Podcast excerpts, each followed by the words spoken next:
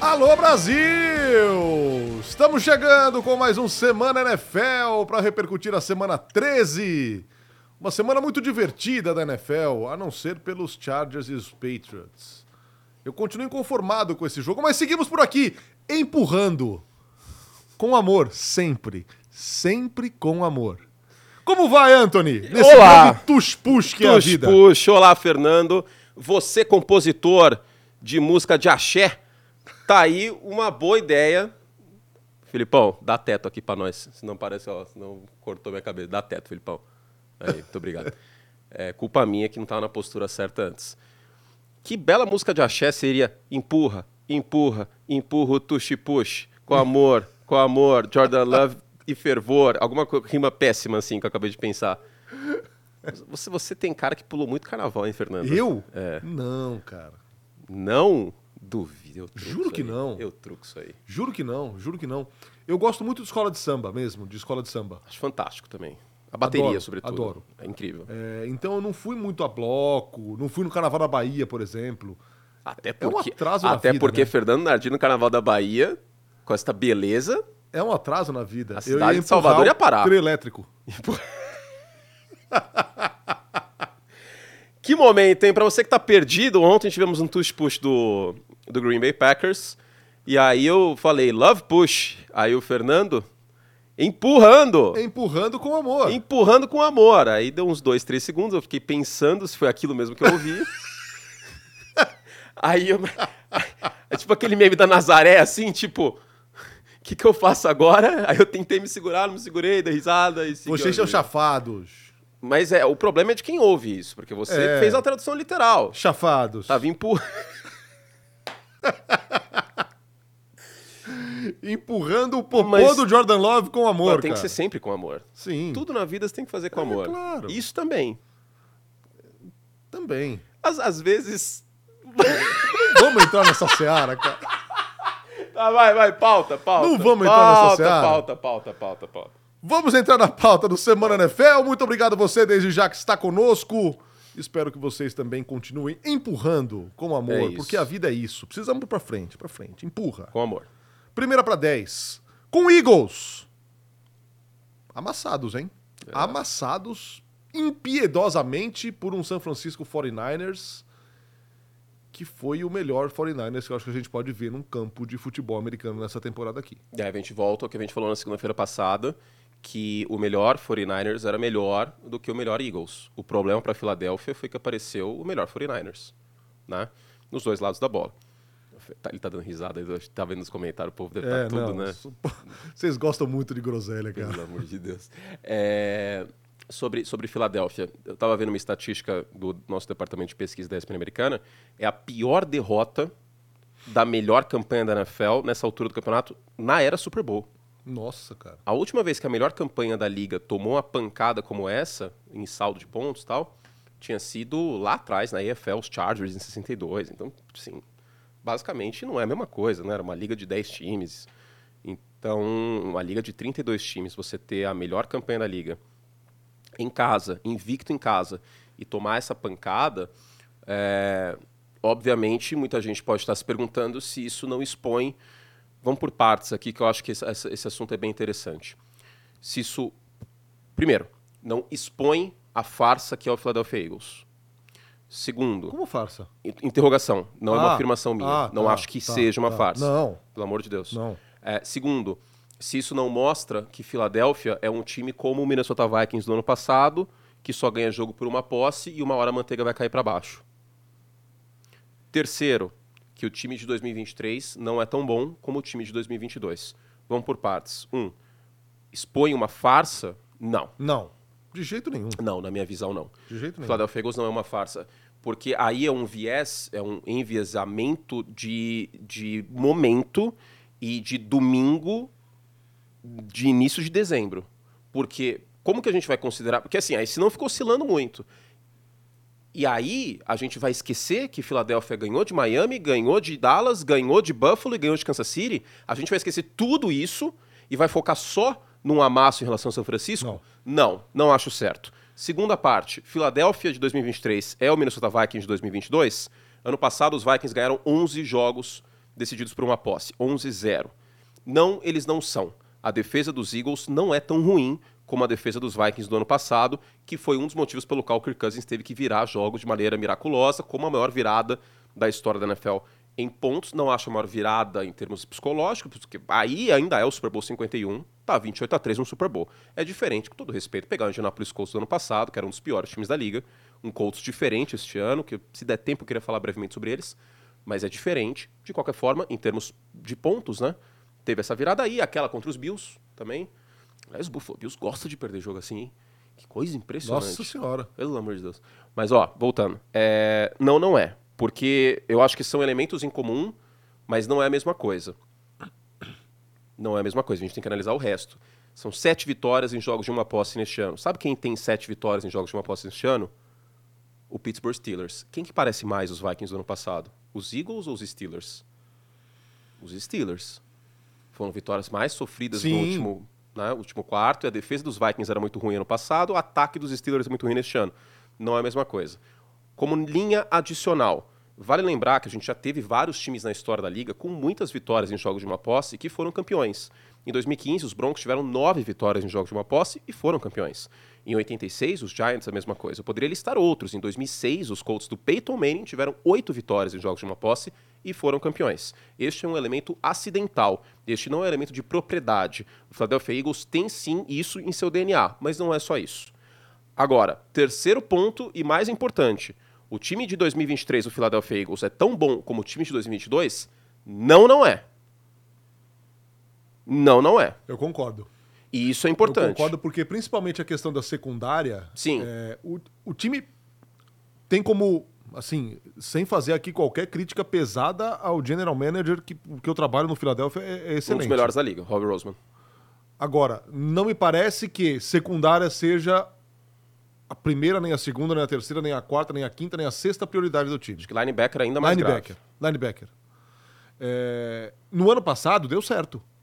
Sim, Com os jogadores que chegaram ali. Ninguém esperava que desse tanto certo. Né? Esses caras foram embora. E o buraco continua ali. Esse ano não encaixou, não deu tanto certo assim. De novo, gente, contexto. É um time que tem duas derrotas na temporada que ganhou do monte de time grande. Fez o que Miami, que é muito bom, não fez. Dallas. Fez o que Dallas, que é muito bom, não fez. Ganhou os jogos grandes de times grandes. Agora, ontem foi exposto por um San Francisco 49ers, que é, cara, é, o melhor elenco da NFL. sim. Os 49ers completos estão invictos. É um recorte, talvez, enviesado, porque você vai descontar as derrotas do time. Ok, mas é o contexto. Os 49ers com o Trent Williams e o Debo Samuel jogando, e o resto do elenco, obviamente, eles não perderam nenhum jogo. E mais do que isso, eles amassaram todo mundo. E mais do que isso, eles, eles venceram Jacksonville daquele jeito, um Jacksonville Jaguars cujo calendário lhe permite ser a folga da Conferência Americana. Então a gente não está falando de qualquer time que eles amassaram naquela recuperação. Amassaram o Philadelphia Eagles que tinha campanha invicta em casa e melhor campanha da liga. E um quarterback que entrou no jogo, aí a gente discute de outra maneira, mas talvez de maneira injusta, como o favorito naquele instante para o Peyton Manning Quarterback of the Year, MVP. já, já aceitamos, né? Se o Turk Hill não foi MVP esse ano, a gente já vai mudar o nome do prêmio. E agora vamos pro jogo. Vamos pra- agora vamos analisar só esse jogo. Dizer que São Francisco é o melhor time da liga é resultadismo desse jogo? Não. Sim e não, mas muito mais não. Porque não é porque São Francisco venceu Filadélfia, é como São Francisco venceu Filadélfia. Expondo alguns pontos fracos de Filadélfia, como o corpo de linebackers, como um Jalen Hurts que foi pressionado 26 vezes, maior marca da carreira dele. A linha ofensiva dos Eagles é boa? É boa. Mas ela está envelhecida em alguns aspectos. O Len Johnson não está 100% saudável. O Jason Kelsey não é nenhum menino. E o Len Johnson ontem teve uma tarefa Sim, Punk, é. né? Chase, Segura- Young, Chase Young e, e Nick É, Bolsa. é, o- segurar Chase Young e Nick Bolsa. A tarefa dele ontem era pesada, A cara, gente, uma a tonelada, gente- né? A gente vai, vai falar sobre no League hoje, mas eu, eu separei uma, uma tela com, com alguns dados de uma pesquisa que eu fiz mais cedo. É, Cadê aqui? Olha isso, Nardo. Até a folga, a defesa dos 49ers estava tomando 17 pontos por jogo. O que aconteceu na folga? Chegou o Chase Young. O Steve Wilkes foi para foi pra sideline também, né? Ele saiu da, da cabine. Mas o principal chegou o Chase Young. Depois da folga, 12 pontos por jogo. A defesa dos 49ers estava pressionando 26% até a folga. Depois da folga, 33%. Até a folga, 5.1 jarda por jogada. Depois da folga, 4,3. E o que mais assusta aqui, porcentagem de touchdowns cedidos na red zone. 61% caiu para 36%. É. E eles estão mandando menos blitz porque não precisa mandar blitz. Isso porque o Rufanga machucou, hein? Verdade. Ainda teve mais Fala uma baixa. Verdade. Teve mais uma baixa. Então, um, para mim, São Francisco completo, e novamente, não é resultadismo, porque a gente conversou sobre isso semana passada. Sim. Esse era o prognóstico, essa era a, a, a, prévia. São Francisco completo é o melhor time da NFL. Isso significa que São Francisco é imbatível? Não. Não, não significa. Significa que São Francisco, tendo a folga, tem uma chance muito grande de chegar no Super Bowl? Sim. Mas você descarta a Filadélfia enfrentando os 49ers na, na final da NFC no Levi Stadium vencendo? Não. Não, claro que não. Num próximo confronto, o placar não vai ser esse. É isso que eu falei ontem no Abre do Sunday Night, é o que eu sinto também. Eu acho que no próximo confronto, os 49ers entram favoritos, como eram favoritos ontem. E sexta-feira a gente conversou sobre isso no League, e eu disse, olha, sim, são favoritos, porque os duelos pendem muito para São Francisco. O que não impede um time que tem como virtude ser puxel no final do jogo, poder ganhar. Só que para a Filadélfia conseguir fazer isso, conseguir uma virada, não vai poder o jogo estar tá decidido no intervalo. Aí é que tá né, no Aí início é do tá. terceiro quarto, como ficou. A forma como o Philadelphia ganhou esses jogos aí de uma posse que você falou, eu acho que traz um negócio muito positivo do time, que é essa. Vou usar aqui a frase batida, tá? Porque não me ocorreu, não me ocorreu nada diferente. O saber sofrer. É. é um time que aguenta a pancadaria e não baixa a cabeça. Mas será que. E isso não tira o mérito dos 49ers, tá? Mas será que o psicológico de Filadélfia. E também não é demérito de Filadélfia. Será que os caras não estão, tipo, só o pó? Porque, cara, é uma batalha atrás da outra. É normal acontecer é, isso que aconteceu. É cruel. A derrota. Não, não o massacre, mas a derrota. Entende? Tipo. É... Eu, vou, eu vou dar um paralelo da minha profissão aqui, que é só pra gente fazer uma metáfora uma analogia. Cara, outubro. Chega final de outubro, eu tô, cara, rastejando aqui, porque tem jogo de beisebol todo dia, mais o podcast, mais NFL, mais assistir os jogos da NFL, mais a transmissão no final de semana.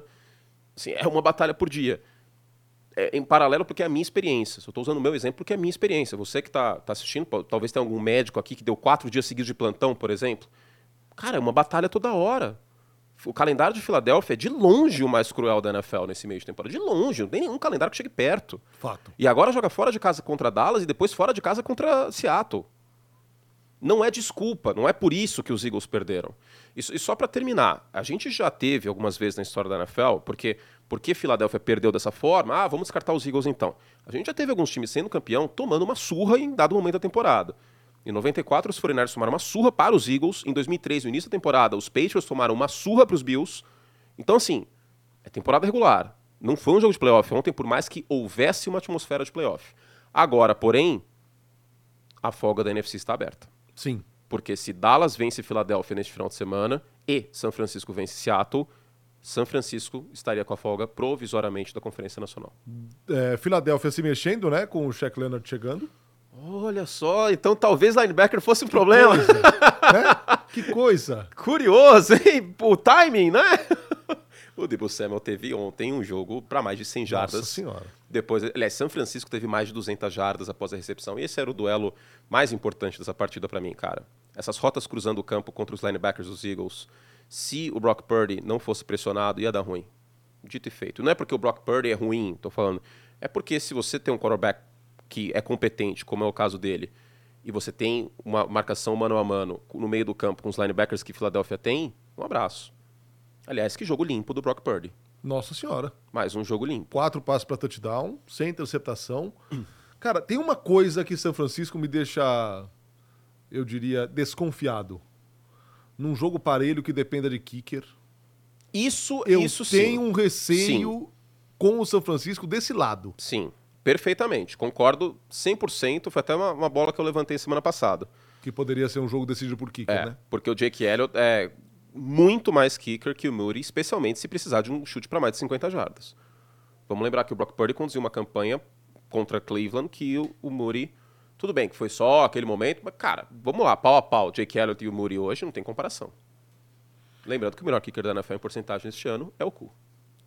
É quem? É o Cu. É o Cu. Sempre ele.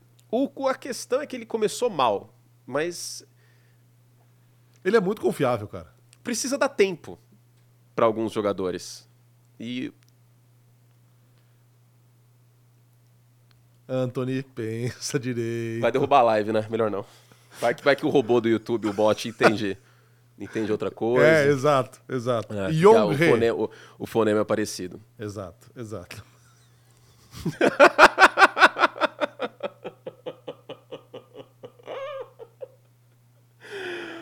Bom, vamos falar do prêmio Quarterback of the Year, que é o prêmio de MVP. Que Porque- palhaçada isso aí. Vamos, vamos- vamos- revoltar um pouco, cara. O Tarek Hill ele tem três jogos seguidos para mais de 100 jardas. Ele tá no passo para quase 2.100 jardas nessa temporada. E ele não vai ser o MVP. E ó, a palhaçada é tão grande, amigo que tá assistindo, amiga e amiga fã de Porter que tá assistindo, que na semana passada, quem era o favorito nas bolsas de apostas? Era o Jalen Hurts. O que é o Jalen Hurts? É o quarterback do time com a melhor campanha e que naquele momento era amplamente considerado o melhor time da NFL antes do desempate com o São Francisco. Quem é o favorito agora para MVP da NFL? Chuta, Fansport. Nas bolsas. Só, só coloca aí no chat. Quem você acha que é? Nossa, eu não olhei isso. É muito simples. Qual é o melhor time da NFL hoje? São Francisco 49ers. Quem é o quarterback desse time? É o Brock Purdy? Pronto, resolvido. É sério que ele é, É, o favorito sério. ao MVP? É, Ele virou o favorito. Ah, não Nas bolsas. Tô falando sério, ele virou favorito. Ah, Era semana passada o Jalen Hurts e agora é o Brock Purdy nas bolsas de apostas. Então, assim.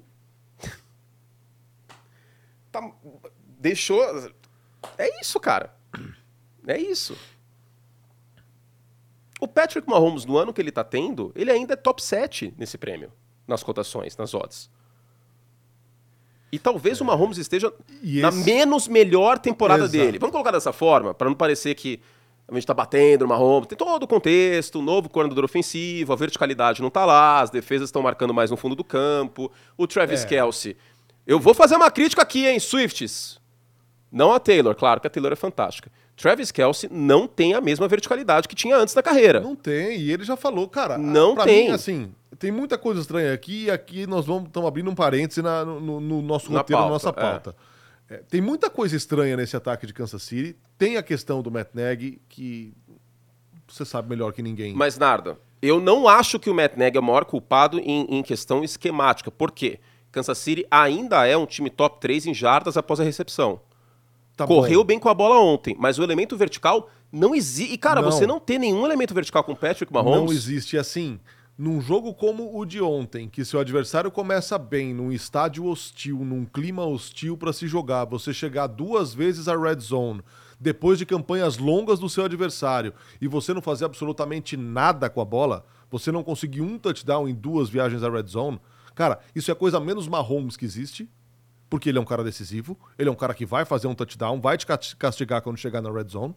Só que ontem ele foi engolido as duas primeiras vezes que Uhum. A ele chegou interceptação foi feia. a interceptação foi horrorosa. E, cara, e é isso. A, a declaração do Travis Kelsey falando: Ah, eu penso sim em aposentadoria, porque eu vivo com dor, a dor é crônica. Eu acho que, cara, não me surpreenderia se ele chegasse no fim da temporada e falasse: Ó, deu. Não, a mim também não. Foi até um dado que eu dei na transmissão ontem. A última recepção para mais de 20 jardas com a bola no ar do Kelsey foi na semana 1 do ano passado. O Marcus Valdez Scantling não tem elemento vertical como teve antes já também. O cara mais acionado em profundidade é o Justin Watson. O Michael Hardman tá machucado. Então, e o próprio Mahomes não está o Valdez forçando. Scantling tanto não é esse cara que eles foram buscar o, o Michael Harman de volta. Exato. E vale lembrar outra coisa. O que, que funcionava muito pro Mahomes? Porque ele é um gênio. Ele continua sendo um gênio. E ele continua sendo um quarterback elite em talento, óbvio. Era a jogada estendida. O Patrick Mahomes, neste ano, tem oito interceptações segurando a bola mais de dois segundos e meio. Então, ontem, assim, ele, ontem ele salvou algumas terceiras longas, estendendo jogadas Sim, porque ele é genial. Ele é genial. Ele continua sendo genial. E eu não tô falando que o Mahomes é o problema aqui. O Mahomes pode ser a solução desse time. Como o Aaron Rodgers na reta final ano passado foi a solução para os Packers entrarem na última semana brigando. Ele fez um péssimo jogo contra os Lions. Foi interceptado tal, mas ainda foi por conta dele, principalmente. Assim como Kansas City vai ganhar a divisão, porque tem o Patrick Mahomes. Eu não estou falando que o Mahomes é problema, em nenhum momento disse isso. Eu só acho que a gente precisa apontar também que houve em alguns momentos que o Patrick Mahomes não foi o Patrick Mahomes que a gente estava acostumado, porque a barra que a gente coloca para o Mahomes é muito alta. Só isso. Entendeu? Significa que ele está acabado, que ele já era, que ele é um lixo? Óbvio que não. Ele é o melhor quarterback da NFL. O time tem problemas no corpo de recebedores. O Enormes. Travis Kelsey não é o Travis Kelsey de dois anos atrás. E eu não estou falando isso com base em dois jogos, estou falando isso com base em dois anos, nesse elemento de verticalidade. Esse ataque hoje é um ataque que não é vertical como era há dois, três anos. Também porque não tem o Turk Hill. Então, são vários elementos. São vários elementos. E aí, quem que está começando a salvar? É o Rushy Rice, mas ainda é um calor, ainda é uma escolha de segundo dia de draft. Rushy Rice não é o Jamar Chase chegando na NFL. Não é o Justin Jefferson, escolha de primeira rodada, chegando na NFL. Entendeu? Rushy Rice é um cara de segunda, terceira É, prateleira como de repente virou o primeiro wide receiver da equipe, cara. Sim, porque eu acho que é o melhor. O Sky Moore, pra mim, foi uma grande decepção. Nossa. Eu imaginava que o Sky Moore em campo aberto, jogando no slot, ia ser incrível com o Mahomes. Não foi. Outro ponto, Donovan Smith é uma temeridade. O Patrick Mahomes foi muito pressionado na red zone ontem. E, obviamente, tem o mérito do Green Bay Packers aqui. Que daqui a pouco a gente vai falar sobre Packers porque tá na pauta, pra não parecer que a gente tá só falando Kansas City, blá. blá. Agora, porque tem o Mahomes, e não é porque é o Mahomes. Eu falaria exatamente a mesma coisa do Joe Burrow. Exatamente. Porque tem o Mahomes, dá pra sonhar com título. Com título? Não acho. Sonhar, sonhar dá. Eu não descarto Kansas City. É quem, quem é, na IFC? Miami, esse elenco não tem nenhuma experiência de pós-temporada com o Tua de quarterback. Não, e ainda não a gente ganhou um não jogo tem grande pra gente falar. Ano passado teve Skyler Thompson. É, vamos fingir que não aconteceu. Não, eu penso em Baltimore, cara. É Baltimore. Eu penso em Baltimore. Mas até aí, queira ou não, isso é muito usado como argumento. Lamar Jackson tem uma vitória em pós-temporada e em último quarto, nos últimos três anos, é o quarterback com mais turnovers na NFL. Em último quarto. Buffalo, a gente não sabe nem se vai para pós-temporada. Hoje a chance de Buffalo para pós-temporada é menos de 20% pelo New York Times e pelo ESPN Analytics, pelo Oswald Souza, sei lá qual é o matemático aqui no Brasil. Quem, quem que Cincinnati não vai para os playoffs? Não. Jacksonville Jaguars, dá pra confiar nos Jaguars 100%? Porque, assim, o ataque tá jogando bem nas últimas semanas e a defesa é muito A boa. defesa provoca muitos turnovers. A de- a- Assim, é o time que Eu foi... gosto a- dos Jaguars, hein? É outra, eu também. É outra Eu potência, é outra potência, outro time potencial, não vou dizer que de mesmo de mesma prateleira, mas é outro time de alto potencial que foi destruído pelo São Francisco 49ers. Destrui, destroçado. Fez Destroçou. três pontos, né? Trevor Lawrence não fez nada, Nada. naquele jogo. Foi bastante pressionado. A linha ofensiva dos Jaguars é uma temeridade. Tem isso também. Hoje, no jogo Baltimore e Jacksonville, que vai acontecer em breve, hein? Vai ter um Sunday Night Football na semana 15, eu acho. Baltimore e Jacksonville. Ah, o front de Baltimore. Sei não, hein? Se essa linha ofensiva dos Jaguars segura o rojão. Em meio a tudo isso, cara, a gente não pode esquecer, porque como tem o Patrick Mahomes, parece que a gente esquece. A defesa dos Chiefs é uma das três melhores da liga. Mas é uma defesa com um calcanhar de Aquiles aqui a colar, né? Sim. Contra o play action, como foi ontem, contra o jogo terrestre, a 28 da liga, e o A.J. Dillon teve o melhor jogo dele em algum tempo. Então também não é perfeita. Hoje, hoje, e eu sonhei com isso essa- noite. eu Nossa. tô enviesado. Eu tô enviesado. Eu sonhei com isso essa noite. Os 49ers vão ganhar o Super Bowl pra mim. Eu acho também. Eu acho também. O meu palpite era o Cincinnati Bengals no começo É, da temporada. O meu também. Sem Burrow, É 4 de dezembro. Estou falando isso. Pra mim, os 49ers vão ganhar o Super Bowl. é. E o. É isso. O meu Super Bowl era Cincinnati Bengals e. Deixa pra lá. Deixa pra lá essa parte aí. Dallas Cowboys! Ó, vai que, hein? Não tá na pauta porque o jogo foi quinta-feira. O Dak Prescott está jogando muito Dakota. bem. ma- é. Mas, Mas. precisa ganhar jogo grande. Que é o que vai acontecer esse domingo, Sunday Night Football contra os Eagles. É. Ok? Mas, assim, é, ainda não dá pra assinar, para ligar o, o sinal amarelo pra Filadélfia, porque o calendário dos Eagles é ridiculamente mais fácil do que o dos Cowboys depois daquele jogo contra Seattle daqui duas semanas. Filadélfia ainda tem dois jogos, dois jogos contra os Giants. Os Cowboys já jogaram duas vezes contra os Giants. E campanha na divisão é critério de desempate. Então, mesmo que Dallas ganhe nesse domingo, não significa que a divisão vai pender para outro lado. Eu ainda aposto em Filadélfia neste momento ganhando a divisão. Vai que. E assim, ganhar a divisão é tão importante para Dallas, cara. Você estava narrando o jogo quinta-feira, lembra quando a, a transmissão americana mostrou o gráfico de Dallas jogando no gramado sintético e na grama? Sim. Eles só esqueceram de um contexto muito importante que Dallas joga oito jogos por ano no gramado sintético, que é em casa. A questão ali, para mim, não é o gramado sintético. O viés que foi dado àquela estatística não, é, não tinha que ser esse. O viés é que Dallas é um time ofensivamente muito melhor em casa. Mas muito melhor. Pode ver a quantidade de amassos que o Dallas Cowboys deu em casa nos últimos dois anos, nessa temporada e na, na anterior. Então, assim, é, há de se considerar isso. E não está na pauta porque está na folga. Sabe um cara que pode, se jogar direitinho, ser o MVP e pararam de falar dele? Lamar Jackson. Os Ravens ainda pegam Dolphins, Jaguars e 49ers. Se o Lamar Jackson jogar essas três partidas bem e se Baltimore tiver, a folga da AFC, o MVP vai ser o Lamar.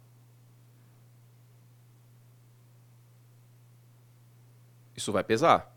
Fato. Isso vai pesar. Pode ser que ele não jogue bem esses três jogos. Não sei o que vai acontecer. São três jogos duríssimos. Mas, se ele jogar bem, e principalmente Baltimore ter a folga da AFC, pode ser que o Lamar seja o MVP. Vamos falar de Russell Wilson. Ele vinha bem, ainda que burocrático, Uhum. né? Com dificuldade de passar de 200 jardas. Porém, as interceptações voltaram em doses cavalares. Foram três. No segundo tempo, as três, hein? No segundo tempo, é, uma delas um passe que eu achei um pouco fraco, que o Dark Stinley pegou. É, e a derradeira também, né? A derradeira foi muito feio, porque foi na red zone e tinha chance de ganhar o jogo. Eu sou do, do, do time, eu, eu advogo muito pela causa de que novos fatos perdem novas opiniões. Eu tendo a não ser teimoso e, e ter um senso crítico na medida do possível. Eu vou dar um exemplo. É, eu banquei Dallas no início da temporada. Eu apostei em Dallas porque eu via uma defesa que poderia ser melhor da NFL, eu vi um Micah Parsons candidato a defensor do ano, e eu vi um Dak Prescott melhor do que no ano passado, com menos interceptações por conta dos ajustes esquemáticos que seriam feitos pelo, pelo Mike McCarthy. Diga-se que basicamente essas três coisas aconteceram. Não aconteceram? O Dak Prescott está jogando melhor que ano Sim. passado. Só que tinha um San Francisco 49ers no caminho que eu não considerei. E aí, meia culpa minha, falha minha, por não ter considerado que o grande problema do Dallas Cowboys, do Dak Prescott e do McCarthy não é ganhar dos Rams, não é ganhar de Seattle até em casa. É ganhar, é ganhar de Filadélfia fora de casa, é ganhar de São Francisco fora de casa. Esse que é o, esse é o problema e faltou considerar isso. Foi uma, uma, uma equação incompleta da minha parte. Eu faço a minha meia culpa. Por outro lado, eu fui teimoso com isso. Russell Wilson. Eu estou com a mesma análise desde agosto. Por conta não de estatísticas e não da campanha do time, mas por conta do, do teste do olho. Por conta de olhar o Russell Wilson jogar e não me encher os olhos como enchia antes. E aí, ao longo das últimas semanas, mesmo com o Denver tendo a melhor sequência da NFL, muitas vezes eu vinha e o torcedor podia ficar chateado com isso. Falei, Pô, como assim o Kurt está falando que o cara não está jogando fino, que o Russell Wilson voltou? Mas não, isso não aconteceu. Se você for pegar o jogo inteiro, todos os jogos, mobilidade reduzida, pouca produção, não tem produção vertical como tinha em Seattle. Não é o mesmo quarterback. Ele é Ontem- muito mais ontem humano. ele teve um passe pro, pro Cortland Sutton mais uma vez que foi espetacular. Que mas vai acontecer todo jogo, um, dois desses. flashes. É, é isso. Um, dois, uma, duas dessas jogadas todo jogo vai acontecer. Mas dá pra jogar por uma bola todo jogo?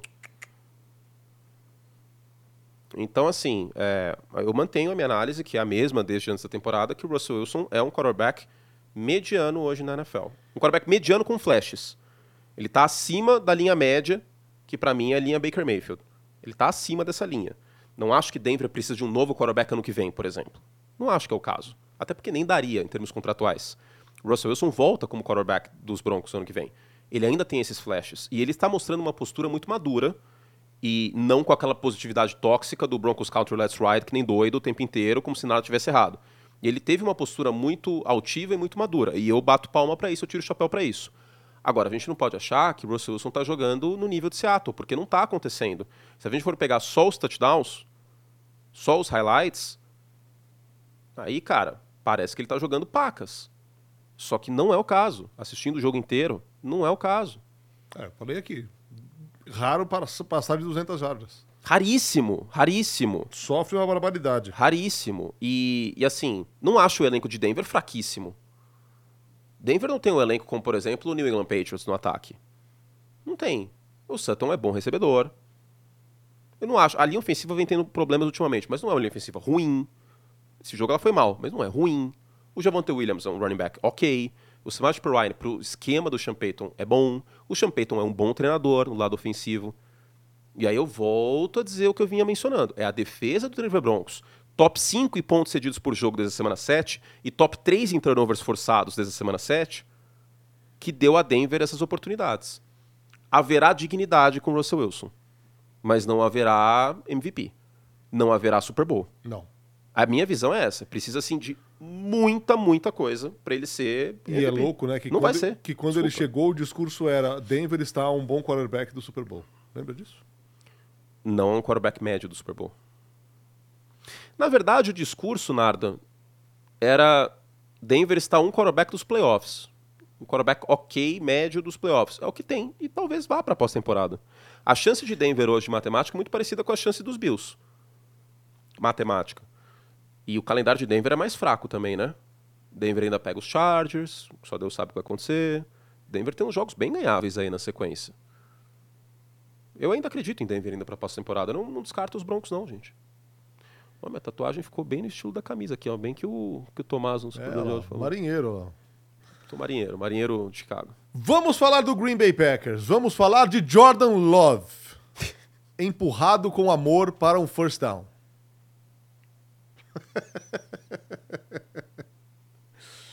A gente deixou pro final essa pauta? Vamos ver quantas pessoas. Não, ainda tem, ainda tem. Quantas pessoas estão na audiência dessa bagunça? 1.600. 1.600. Muito obrigado! Vocês são fofos e chafados. Muito bom, hein? Muito, muito bom. Anthony, ainda não sabemos o que aconteceu com o Christian Watson. E isso é, É, é o melhor recebedor do importantíssimo time, né? saber. Sim. Melhor recebedor dos Packers. Jogadas dinâmicas ontem. Jordan Love encontrou muito o Romeo Dobbs em profundidade Uhum, ontem. no Recepções perímetro, sensacionais. E, cara, fez um jogo redondíssimo. Mais uma vez. Soltando o braço com confiança. É, o pragmatismo que se vê em muitos ataques da NFL hoje, para ele não é um problema. Ele não tem o menor problema de soltar o braço. Uhum. Como eu já destaquei, é o quarterback mais tem tentativas para mais de 20 jardas na NFL. A questão é que vinha sendo muita interceptação nesses passes nas primeiras semanas. E ele vai para mais um jogo sem interceptação, mais um jogo com múltiplos touchdowns, enfrentando, queira ou não, uma das melhores defesas da liga. Eu, eu tiro o chapéu pro Matt LaFleur, que chamou muito bem esse jogo, Muito. especialmente o primeiro tempo. O primeiro tempo era muito mal chamado pro Green Bay, pelo Matt LaFleur nas primeiras semanas Aula de controle de cronômetro. o cronômetro controlado para tirar o Mahomes de campo. Isso é muito importante que seja dito. É, O play action, que é uma virtude do Jordan Love, é um quarterback top 10 no play action nessa temporada. O Jordan Love, no primeiro jogo da carreira, foi péssimo contra a Blitz do Steve. Ontem foram três touchdowns contra a Blitz. Então, ele evoluiu como ah, quarterback lendo o pós-snap. Jogou bem pressionado no segundo tempo. Ele foi bem mais pressionado no segundo tempo que no primeiro. Um jogo impecável do Jordan Love, que, de novo, pode ser considerado o melhor quarterback dessa semana, Sim. junto do Brock Purdy. do Purdy. E se a gente for pegar, novamente, um recorte, assim como eu fiz aquele recorte de São Francisco, que talvez possa ser injusto, pode ser, não sei, né? Mas se a gente for considerar apenas as últimas três semanas, e é um argumento pelo argumento só, tá? Não, não levem a ferro e fogo. Mas nas últimas três semanas, o Jordan Love vem sendo um dos melhores quarterbacks da NFL, sem dúvida nenhuma. A questão é, ele vai conseguir manter isso? Porque o grande ponto... Gente, o problema na NFL, isso, novamente usando a analogia, vale para outras profissões também. Mas a profissão quarterback titular é uma das mais difíceis do mundo. Não por acaso, você não tem 30 que fazem isso com excelência. Vide o que a gente está vendo nessa temporada com alguns machucados, assim, a calamidade pública que é a posição de quarterback em alguns times. A defesa civil de Boston tá de plantão no Gillette Sim. Stadium, porque, cara, cada jogo que passa é uma coisa mais absurda que a outra. Porque a gente ainda vai falar desse jogo um pouco, porque eu, eu tive o desprazer de ter que assistir isso aí para falar sobre. Nossa. Então eu quero falar. Mas uh, sobre o Jordan Love. O problema, gente, não é você jogar bem duas semanas na NFL. Você jogar bem duas semanas na NFL ou em esportes coletivos, isso acontece. Porque se os caras chegam no nível mais alto, eles vão ter essa fase. Grande exemplo, Linsanity nos Knicks, há 10 anos, há 12 anos. Às vezes o Tim Tebow, às vezes acontece do cara ter um momento iluminado. O, o, encontrar a consistência é o grande X. E o problema, e isso vale para várias profissões sob pressão, sobre escrutínio público, que demandam uma, uma, capacidade intelectual elevada, é você fazer isso semana sim e semana também. Num altíssimo nível. Aí que eu quero ver. Se o Jordan Love continuar fazendo isso, como o Aaron Rodgers fez durante muito tempo, como o Patrick Mahomes fez a carreira inteira, porque o Mahomes está mal nesse ano. Ele não está mal nesse ano, ele está mal para o padrão Patrick Mahomes. Exato. Entende? Pra régua que ele mesmo subiu. Mas ainda é muito melhor do que, cara, 70% da NFL. É que a régua é muito alta. Agora, o Jordan Love, ele tem três jogos muito bons. Só que ele também teve jogos muito fracos nessa temporada. E ele tá cuidando melhor da bola, ele tá sendo assertivo, ele tá atacando o campo com inteligência. Os recebedores, queira ou não, são inexperientes metade do elenco de apoio de Green Bay é calor. Ou segundanista. 83% das jardas é, ofensivas do time são de calor, os outros segundanistas. Ou de segundanistas. Wide receiver e tight end é calor e segundanista. E acabou. Christian Watson segundanista. Você sabia, falando nisso, que eu descobri isso estudando pro jogo. Hum. Você sabia que a palavra segundanista existe? Sim. Eu não sabia. Acurácia existe em português também. Existe? Existe. Acurácia? Acurácia de precisão. Acurácia é precisão, né? É. Não, mas aqui em inglês é accuracy, né? Sim.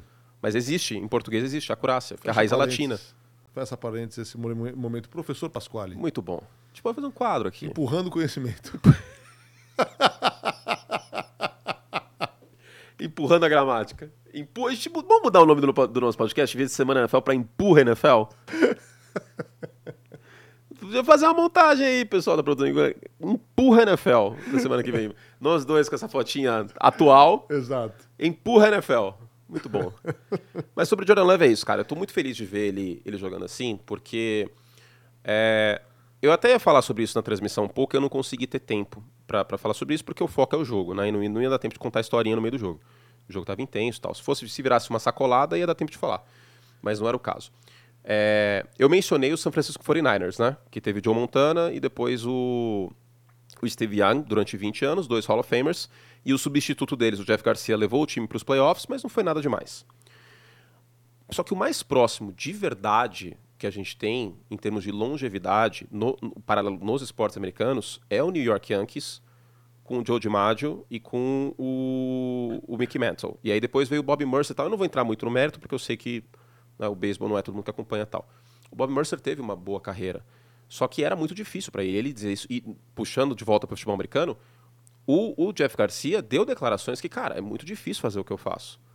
Porque do final dos anos 70 até 1999, São Francisco 49ers tinha apenas a excelência na posição de quarterback. Era, era cara que brigava por MVP temporada sim, temporada também.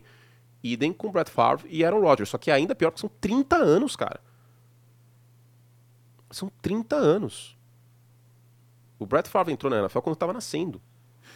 e o Aaron Rodgers estava na NFL até, até nos Packers até ano passado. São 30 anos de Hall of Famer. Isso não acontece. Então, é uma pressão muito grande. E eu acho, eu queria, assim, e eu digo isso no Brasil, mas também nos Estados Unidos, pelas demonstrações que a gente vê no Lambeau Field, tem que dar o parabéns para a torcida dos Packers, porque a torcida dos Packers abraçou o Jordan Love. Fato. A torcida dos Packers é uma das torcidas mais louváveis da NFL. Porque a torcida dos Packers lota o Lambeau Field ano sim, ano também, não importa o que aconteça. A, a torcida dos Packers, numa transição dificílima, abraçou o time. A torcida dos Packers continuou lotando o estádio, mesmo com o time campanha negativa. E ela abraçou um cara que tinha mais como dar errado do que dar certo, que pelo que mostrou até agora. Nenhuma demonstração de nada, né? Nenhuma demonstração de nada e continuou acreditando. Sim, com ressalvas, sim, com talvez com desconfiança, mas ela teve uma postura muito positiva em todo esse processo, que é difícil. Não é toda torcida que a gente vê fazendo isso. Não. Então a gente tem que tirar o A chapéu pra própria torcida torcida dos de Packers. Filadélfia na semana passada vai o time. Mas isso é uma coisa peculiar de Filadélfia, né? uma coisa específica de Filadélfia. É a turma do amendoim. Mas é, você não lembra a história clássica do que o Papai Noel foi vaiado num jogo no- dos Eagles no final dos anos 60? Teve isso? Teve isso. Até o Papai Noel já foi Papai vaiado. Noel foi vaiado. É. A torcida dos Eagles ela é hardcore, o negócio lá. Papai Noel, velhinho batuta. É, os caras vão até o Papai Noel se precisar. Então, assim, a, a, a personalidade dos caras, enfim, não vou entrar no mérito do certo e errado, não vou fazer juízo de valor. Mas o que eu queria era dar, assim, esse, essa questão, esse parabéns para o torcedor dos Packers, isso vale para o Brasil também. Lógico, com um efeito muito menor, o Jordan Love não fala português, ele não vai entrar no Twitter pesquisar lá, ó, Jordan Love e língua, PTBR, e ver o que, que os brasileiros estão falando sobre ele. Óbvio que não. Mas é, eu achei, achei bem legal essa postura. Achei bem legal. Acho que é importante. Né? Você, a partir do momento que está decidido que é o Jordan Love seu quarterback, você tem que apoiar até a, até a situação ficar insustentável. E também você não pode ser louco. Né? Se o cara tá jogando mal pra caramba e você ser poliânico e falar, não, vocês da imprensa estão criticando ele, papapá. Não é isso. Não é, não é isso. Não é ser cego. Mas é ser otimista. Eu acho que eles foram otimistas, eles abraçaram o, o Jordan Love e aí no mundo inteiro eu tô considerando. Bom, e agora vamos. Vamos estar empurrando uma pauta com ódio agora. Los Angeles Chargers e New England Patriots é o tipo do jogo que envergonha a liga. Vamos rápido essa pauta, pelo amor de Deus. Eu não quero ficar muito tempo falando sobre isso. Cara, A gente voltou a lembrar Que que, a linha coisa ofensiva dos Patriots velho. também é uma zona, né? voltou. E a gente chegou a falar isso aqui. Quando, Falamos, quando a falamos. porradaria tava comendo solto em cima do Mas Mac aí a Jones. gente voltou a só descer a lenha no Mac Jones e falar que a defesa estava machucada e falar que o Bill Belichick faz draft ruim. E aí a gente agora voltou o foco para a linha ofensiva porque foram cinco sacks, três deles em terceira e quarta descida. E aí voltamos a dizer, o Bailey Zapp não é a solução, nem de perto. A torcida pediu o Bailey Zapp no Gillette Stadium e não foi uma vez só. Veja o nível que a coisa chegou. Não foi uma vez só. É a segunda derrota de zero dos Patriots. Na era Super Bowl nunca aconteceu de um time perder três jogos tomando 10 pontos. Basicamente, se o adversário faz dois field goals, já fica grave a situação para os Patriots. Olha o ponto que o bagulho chegou, cara. É. É muito, muito, muito triste a situação. E, ó, Drake May ou Caleb Williams, por si, não vai resolver ano que vem, não, viu? Mas não vai resolver mesmo. Com esse elenco de apoio, De jeito nenhum. pode ser o Peyton Manning de 2004 aparecendo amanhã no Gillette Stadium e não vai resolver, cara. Vai ser um atraso de vida pra ele, cara. O quarterback foi draftado pelos Patriots ano que vem e eu já estou pressupondo isso porque se os Patriots não saírem desse draft, se aparecer o Kirk Cousins de quarterback na semana 1 dos Patriots ano que vem, é sacanagem com o torcedor. Nada contra o Kirk Cousins, estava tendo a melhor temporada dele, mas não é o Kirk Cousins o futuro do time. Não. Os Patriots precisam de um quarterback. E, novamente, o Bill Belichick não é pelo Bill Belichick. Mas, gente, é um casamento que não se sustenta mais. Tá fazendo mal pra todo mundo isso aí, velho. E, novamente, não é a única vez na história da NFL que E aí, aconteceu dos isso. dois lados, né? No jogo de ontem, dos dois lados, né? Não dá nem Bill Belichick de um lado e não dá Brandon Staley faz muito não, tempo do outro. né? aí... Isso aí tá encomendado já. Isso aí tá, tá puxado. Agora, o Justin Herbert, eu falei, eu falei do, do Mahomes aquilo tudo, e o Justin Herbert, a gente vai falar que ele só tem gente atrapalhando e. Seis pontos? Mas tem muita gente atrapalhando, cara. Tem, muito, Tem muita gente atrapalhando. tem muita Cara, gente atrapalhando. Eu, eu gente tinha, eu, tinha, atrapalhando. eu tinha o o Austin Eckler em ótima conta até essa temporada. Mas eu lembro que eu falava. Você tá de sacanagem, velho. Você tá de brincadeira. A defesa dos Patriots contra a corrida ainda é boa. Se tem uma coisa que dá pra salvar no New England Patriots, é a defesa contra a corrida. Se fosse carnaval, quesito defesa terrestre, aí ia ser 9.9, ainda ia ser uma nota boa. Mas de resto, a coisa é muito assim, É um nada. não se O ataque é sustenta um nada mais, muito cara. grande, cara. A linha ofensiva é ruim, nenhum recebedor fica aberto. O Ramon Stevenson machucou ontem. O Ezekiel Elliott, não dá pra contar com o Ezekiel Elliott. Ponto, vamos lá. Chegamos ao ponto que tem semana curta, New England Patriots de Bill Belichick contra Mitchell Trubisky, e o Trubisky pode ser o suficiente para os Steelers ganharem esse jogo em semana curta na quinta-feira. Olha o ponto que o negócio chegou. Que Thursday night, hein, meu? Já falei, você não tem. Não dá pra levar aí algum parente no Aikido na quinta-feira à noite. Cara, é que já teve um Bears e Panthers essa temporada, né? Ah, mas é muito melhor Bears e Panthers do que Trubisky contra esse time dos Patriots. Calma lá. Calma lá. Respeita meu Berzão aí. Pô. Não, cara. Cara, vai ser feio demais esse jogo. Eu volto, assim, e o pior é que a gente não pode, Bom, a gente tem que chamar um Traga jogo, né? entretenimento, pelo menos. Então, aí eu volto pra minha teoria do Sharknado, que o negócio é tão ruim que ele vai ficar bom, Divertido. que ele vai ficar divertido. E aí eu vou usar a palavra de um colega de profissão nosso, que eu não vou mencionar o nome, mas eu quero jogo ruim. Você tem que chegar, você sabe o que eu tô falando, né? Não. Pessoa que fala alto às vezes, Sim! tal. Quero jogo ruim. É isso, Nardini. Você tem que chegar quinta-feira Shell. falou, eu vou narrar um jogo do cacete que vai ter Pick Six, Diaba 4. Jogo ruim. Jogo ruim também tem sua qualidade. Jogo ruim também é o Sharknado. nunca menospreze previamente um jogo da NFL. Ó, mas vamos pegar esse último domingo? 49ers e Eagles era pra ser o jogo do ano E foi um monólogo. e Texans e Broncos foi um jogo melhor. Foi. Um jogo melhor. Um jogo. Não tô menosprezando São. Francisco. Um jogo, né? Porque, pra gente, eu vou ser muito sincero. é, pessoa física, o Anthony, fica bravo com os Bears, fica chateado, fica, fica triste mesmo. É ruim. Muito ruim.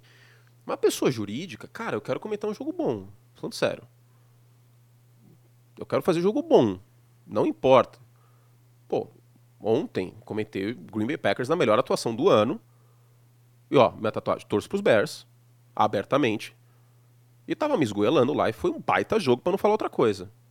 Porque eu, como profissional, tenho que ser profissional, tenho que separar as coisas. Então é isso, a gente torce pro jogo bom. Só que às vezes um jogo surpreende, às vezes o jogo tem tudo pra ser uma bomba e é um jogo legal. Não que esse Packers Chiefs fosse uma bomba, eu tava empolgado, eu achava que Green Bay poderia ter uma, uma oportunidade, como tava jogando. E, aliás, sobre o Green Bay, só uma última coisa, a defesa. A defesa dos Packers foi mal contra a corrida de novo, hein? E ela vai continuar sendo ruim contra a corrida. O que está salvando essa defesa é que está pressionando muito o quarterback. Queria só pontuar isso. Porque pressionou muito o Mahomes e na semana passada pressionou muito o, o Jared Goff também, tá? Mas ela pressionar bem o quarterback adversário, o Preston Smith tá tendo uma boa temporada, o Kenny Clark tá tendo um bom ano, o Rashan Gary vem de um jogo de três sacks contra Detroit, teve sack ontem.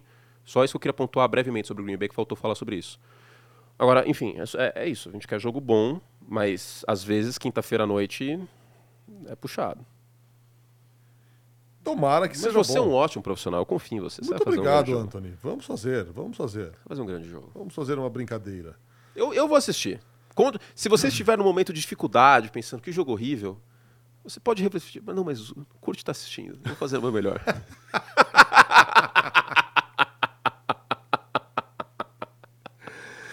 Escuta o que mais, hein? Ó, brevemente, vamos lá. Indianapolis Colts. É, mais uma Ah, vitória é, sofrida. Mais uma vitória fora de casa dos Colts. Tennessee, aliás, jogando no Nissan Stadium, estava invicto, né? Não parece coisa louca isso, né? Porque a derrota deles no jogo de mando foi o Derek Henry entrou no protocolo de concussão. Entrou no protocolo de E concussão. tem que Delta fora da temporada, hein? Sim, falando sobre a FC Sul. E o, o Will Levis fez uma partida ok pro esperado, tá? O problema é que a secundária do, do Tennessee Titans é muito ruim, cara. E ter trocado o Kevin Bauer acabou Nossa, dinamitando o que sobrava. Tem talento nessa defesa, tá? Tem talento. O, Jeffrey Simmons é muito bom. Harold Landry eu gosto muito, mas a secundária é complicado. Agora, o Will Levis eu acho que tá jogando melhor que, que o estimado. Sobre os Colts. O time de especialistas de Indianapolis apareceu também e venceu, na minha visão, o melhor time. Indianapolis está forte ainda na briga pela pós-temporada e o calendário ajuda, hein? Vamos descartar os Colts, não, até porque fora de casa eles estão muito bem. É, sobre Arizona e Pittsburgh. Para além do fator Mitchell Trubisky, já entrou espalhando a farofa num fumble lá. Nossa senhora. Ah, eu preciso confessar, eu preciso confessar. Eu estava pessoa física É, e o- assistindo. o- eu dei uma risada essa hora, e eu o não Kenny aguentei. Pickett vai ficar fora um tempinho, pelo Tipo, jeito, hein? tipo quando, a, quando a Bruna Marquezine foi perguntada um livramento, que ela deu uma risada, gargalhada.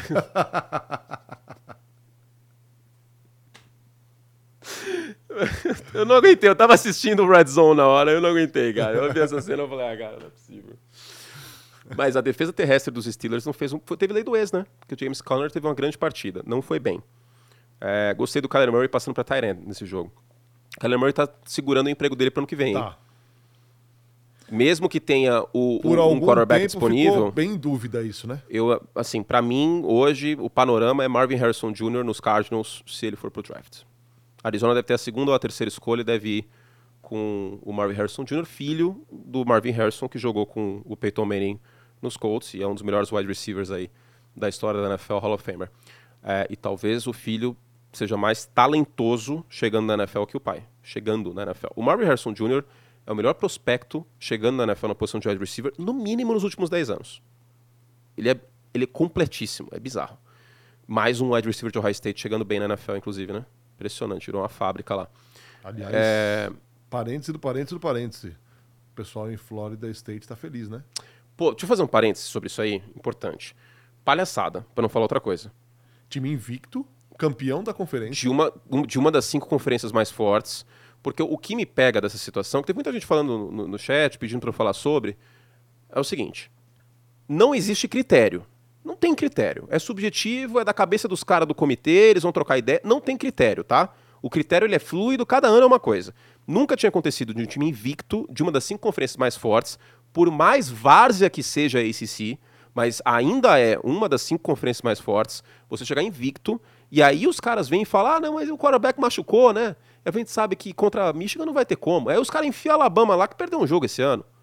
Porque o calendário é mais forte, porque Alabama, queira ou não, com um mês do Nick Saban preparando o plano de jogo contra o DJ McCarthy, que vai estar no draft ano que vem, inclusive, Alabama tem, de fato, muito mais chance que Florida State. Agora, como que você vai chegar para um jogador de 20 anos de Florida State, não. Que deixou de comer pizza e beber refrigerante o ano inteiro, que teve que se matar de treinar o ano inteiro, que ele ganhou todos os jogos, que ele fez tudo que estava sob o seu alcance, para chegar lá depois e colocar um outro time de uma outra conferência com um calendário mais forte. Assim, é bizarro isso, cara. É bizarro. Eu, eu acho completamente bizarro. É um ultraje à competitividade um negócio desse. Foi. Entendeu? É, esse, esse Me revolta. Ranking, cara, não é possível que não tenha um jeito mais fácil de você fazer isso aí, um jeito mais. Não, tem que expandir mais o playoff. e menos subjetivo. Tem que cara. expandir o playoff, porque assim, ah, beleza, eles não vão ter chance contra a Michigan, mas gente, é college, as coisas acontecem às vezes, coisa louca acontece. Vai que machuca um cara no meio do jogo de Michigan, Florida State ganha o jogo, vai que tem dois, três turnovers, vai descartar os caras com a campanha invicta. Porque aí esse argumento é usado para para Florida State, para Washington não. Então assim, é, é, broxante. Eu acho profundamente broxante e, e como e assim, outra, outra coisa, para quem não acompanha o college, como que a gente vai explicar um negócio desse? O time foi invicto e ele não tem uma chance de ser campeão? Invicto na temporada regular? É difícil. Eles têm que expandir esse playoff. Perdeu dois QBs, né? É. Eles, têm que, eles, eles têm que expandir o playoff, cara. Eles têm que expandir o playoff. Precisa de, no mínimo, seis times. No mínimo. Aí é justo. Já tinha acontecido outras peculiaridades, tal, mas não desse jeito. De um time de conferência Power 5 não ter pelo menos uma chance, cara. Eu, assim, eu, eu me compadeço porque eu tento me colocar no lugar dos jogadores de Florida State. Deve ser, assim, muito frustrante. Os caras estão pensando que a vida não é justa, porque. Assim. É, eles literalmente ganharam todos os jogos. Então estão competindo por quê? Qual que é o tesão de ir para campo se, se, se, você ganha todos os jogos, por mais que tenha ganho feio a final da ACC e tal, e vai lá e não tem uma chance? Ah, não dá, cara. Assim, na boa, eu, eu fiquei muito, muito revoltado com essa situação. De quem não falamos aqui, hein? É, de bastante Falcons gente, né? E Jets. Não, Falcons e Jets. Assim. Lions e Saints. Ó, só quero falar. Esse jogo foi bom, cara. Esse jogo é Esse importante jogo falar. É importante falar. Mas sobre, sobre Falcons e, e Jets, é... O pass rush Atlanta melhorou no segundo tempo. E a situação de quarterback do New York Jets é uma calamidade. Nossa. Vai voltar Zach Wilson, tá? Que dureza, hein? Vai voltar Zach Wilson. Deu essa volta no mundo e vai voltar Zach Wilson. Vai voltar Zach Wilson. Cara, Trevor Seaman em 2023 é totalmente sem condições. Tim Boyle eu não vou nem entrar no mérito. Era. Por, por que. Ó, Narda. De, deixa eu fazer uma pergunta de verdade, coração. É oportunismo dizer que é um erro você ir para a temporada regular tendo um quarterback de 40 anos e uma linha ofensiva zoada tendo Zach Wilson de opção de quarterback reserva? Desculpa, mas lógico, a lesão do Aaron Rodgers foi uma fatalidade do MetLife Stadium, né? Para variar, mais uma, mais um tornozelo que se foi lá. No League da semana 1, antes de Bills e Jets, eu mencionei. Falei assim, gente, não tô querendo colocar praga, mas a linha ofensiva dos Jets é ruim e o Aaron Rodgers tem 40 anos. Só me preocupa a saúde dele para a temporada inteira. Na minha cabeça, quando eu falei um negócio desse, eu tava pensando na semana 16. Ele tomou Desgaste, exato, pancada. exato. Não na semana 1, óbvio que não. Entendeu? Não sou a mãe de Ná. Não, não previ, não entendam dessa forma que eu previ a lesão. Mas era uma situação de planejamento. Cara, até o Marcos Mariota, acho que seria uma, uma que estava no mercado. Sim. Era uma hipótese, na minha visão, melhor do que o Zach Wilson. Sem contar Jacoby Brissett, sem contar o Garden Minshew. O Garden Minshew estava no mercado. E amplamente considerado o melhor quarterback reserva da liga. Ou um dos três melhores. De, de verdade que talvez até o Trubisky seja uma opção melhor do que o Zach Wilson, hoje. Foi muito sério. E olha que pra eu falar um negócio desse... Nossa senhora, hein? Só que aí qual que é a noia dos caras? Ah, não, porque a gente draftou o Zach Wilson, porque tem esse rótulo louco da NFL que a gente precisa começar a falar mais sobre isso. Porque o Brock Purdy foi a última escolha do draft e ainda tem gente que trata ele como a última, última escolha do draft. E o Zach Wilson foi uma escolha de primeira rodada e por conta disso vai se dando chance, chance, chance, chance. Ah, mas ele vai aprender com Aaron Rodgers. Pô.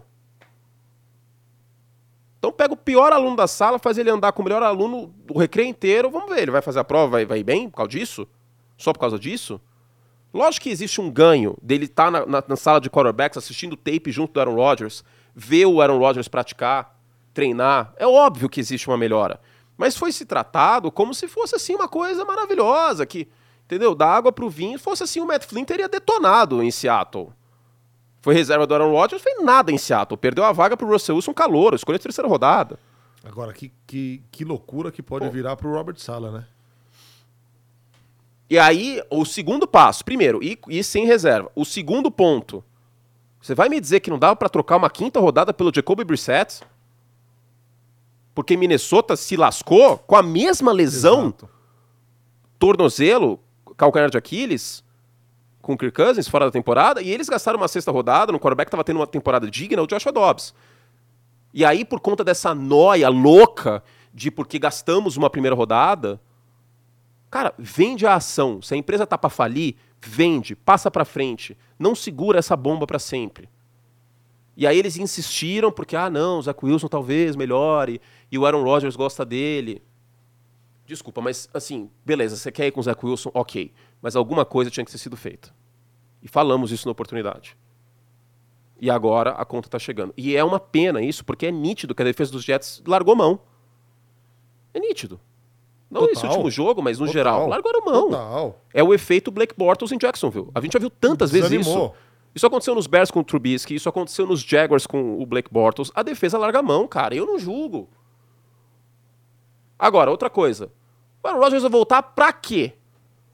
Não. Não pode voltar. Alguém não. tem que ser adulto nessa situação. Pensa ano que vem. Porque eu não, assim, eu não sei até que ponto isso é verdade, mas ele tá querendo voltar de qualquer jeito. Alguém tem que ser adulto nessa situação e falar, irmão, não.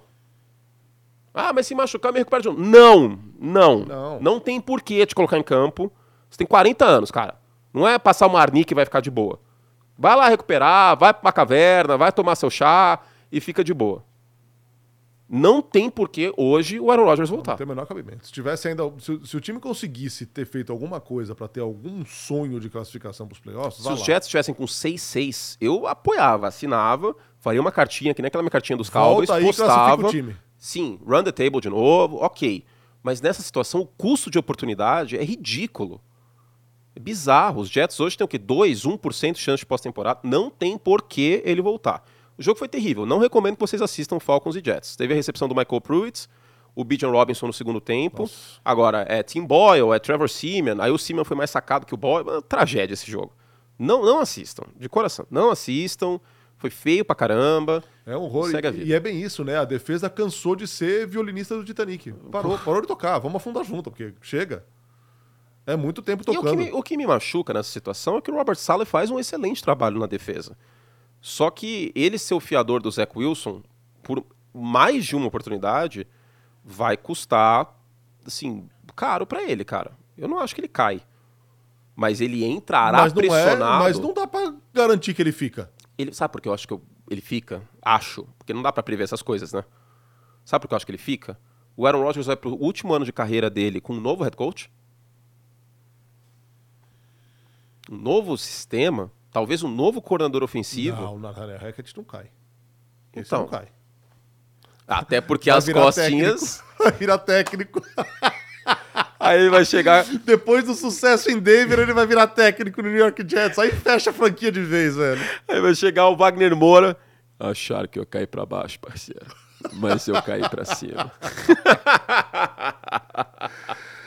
Vamos embora, Anthony! Faltou algum jogo? Eu quero falar o máximo possível de todos os times aí pra agradecer essa audiência fantástica do nosso Brasil.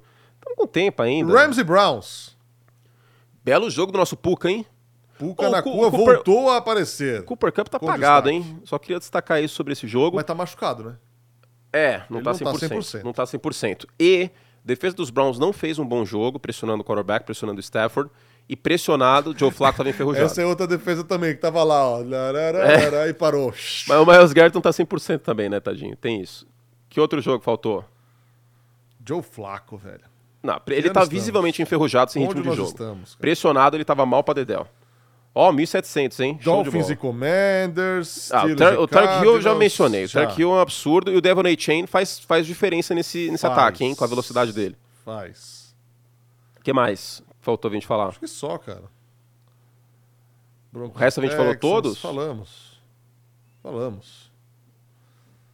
Folgaram Ravens, Bears, Raiders, Vikings, Bills É, e teve Giants. bastante folga essa É, semana. Seis folgas. Teve bastante folga. É isso? É isso, 8 horas e 5 A minutos. Lions! Não vamos de Lions. Falamos brevemente. Não, né? mas- Contra o New Orleans Saints? Vamos lá. É, 21 a 0. Não tinha nem terminado o primeiro quarto. Algumas coisas que eu quero destacar. Ah, os wide receivers de Detroit, tirando o Amon Ra no início, não foram bem nessa partida. Mérito dos ajustes dos Saints ao longo do jogo.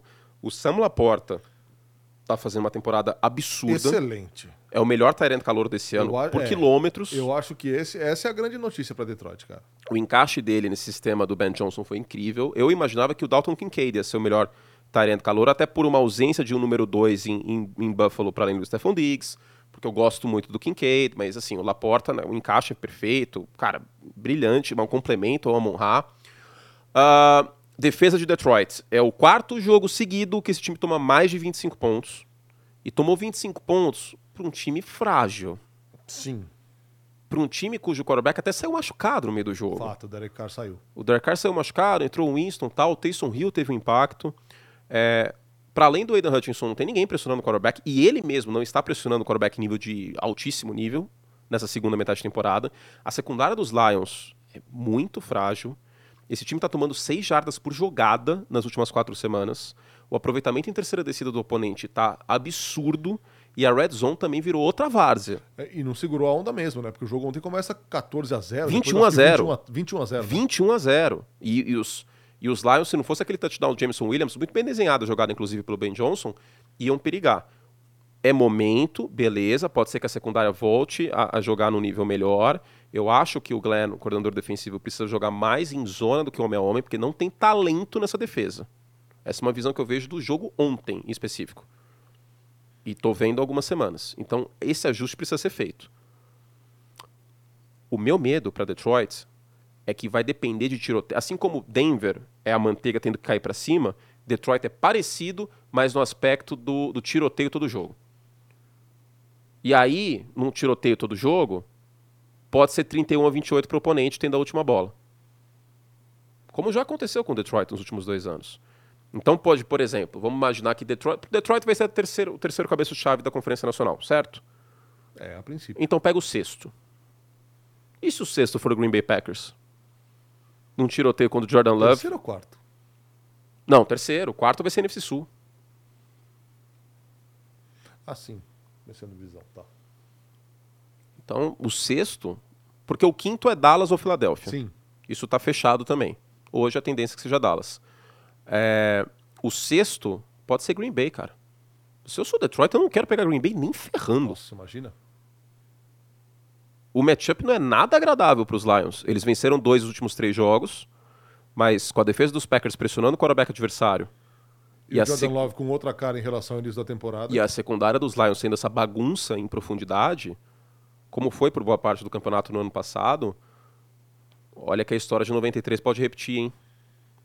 A última vez que os Lions foram campeões de divisão, pegaram os Packers no wildcard e tomaram na cabeça em casa. Com o Brett Favre e o, e o- e o Sterling Sharp. Então, se eu, se eu sou Detroit, eu não quero pegar Green Bay não, cara. Prefiro muito mais pegar Minnesota, pegar Rams. Aliás, uma última nota, a gente não mencionou Seattle, né, que jogou na última quinta-feira. Seattle tá com um risco relevante de ficar fora da pós-temporada, hein? Vamos lembrar do calendário? Seattle pega São Francisco, fora de casa nessa Dallas. semana. Tem Dallas, não tem? Não, Ah, Filadélfia. Filadélfia. É Filadélfia, não dá. E aí, se Seattle perder os dois próximos jogos, e Seattle é zebra nesses dois próximos jogos, contra São Francisco e contra Filadélfia. Seattle fica 6-8. E 6-8 vai ficar puxado, hein? Porque o calendário dos Packers é, ó. Hoje eu consigo afirmar, palpite, não dá pra cravar, porque essa altura do campeonato, cravar alguma coisa no wildcard não tem como. Mas que os Packers vão pra pós-temporada. Green Bay pega Giants, pega Buccaneers, tem mais um jogo contra o Bearzão. Ih, semana 18, Bears e Packers. no Lambeau Field. e um jogo em Minnesota. Esse, esse Packers e Vikings em Minnesota Aí é acaba o importante. jogo, os caras põem no telão. I own you! Ah, mas já pagou o, o imposto sobre transferência de propriedade lá. Você não viu? Já pagou. Vamos embora! Chega de Semana NFL por hoje. Semana que vem estaremos de volta às 7 da noite. Eu odeio esse time, cara.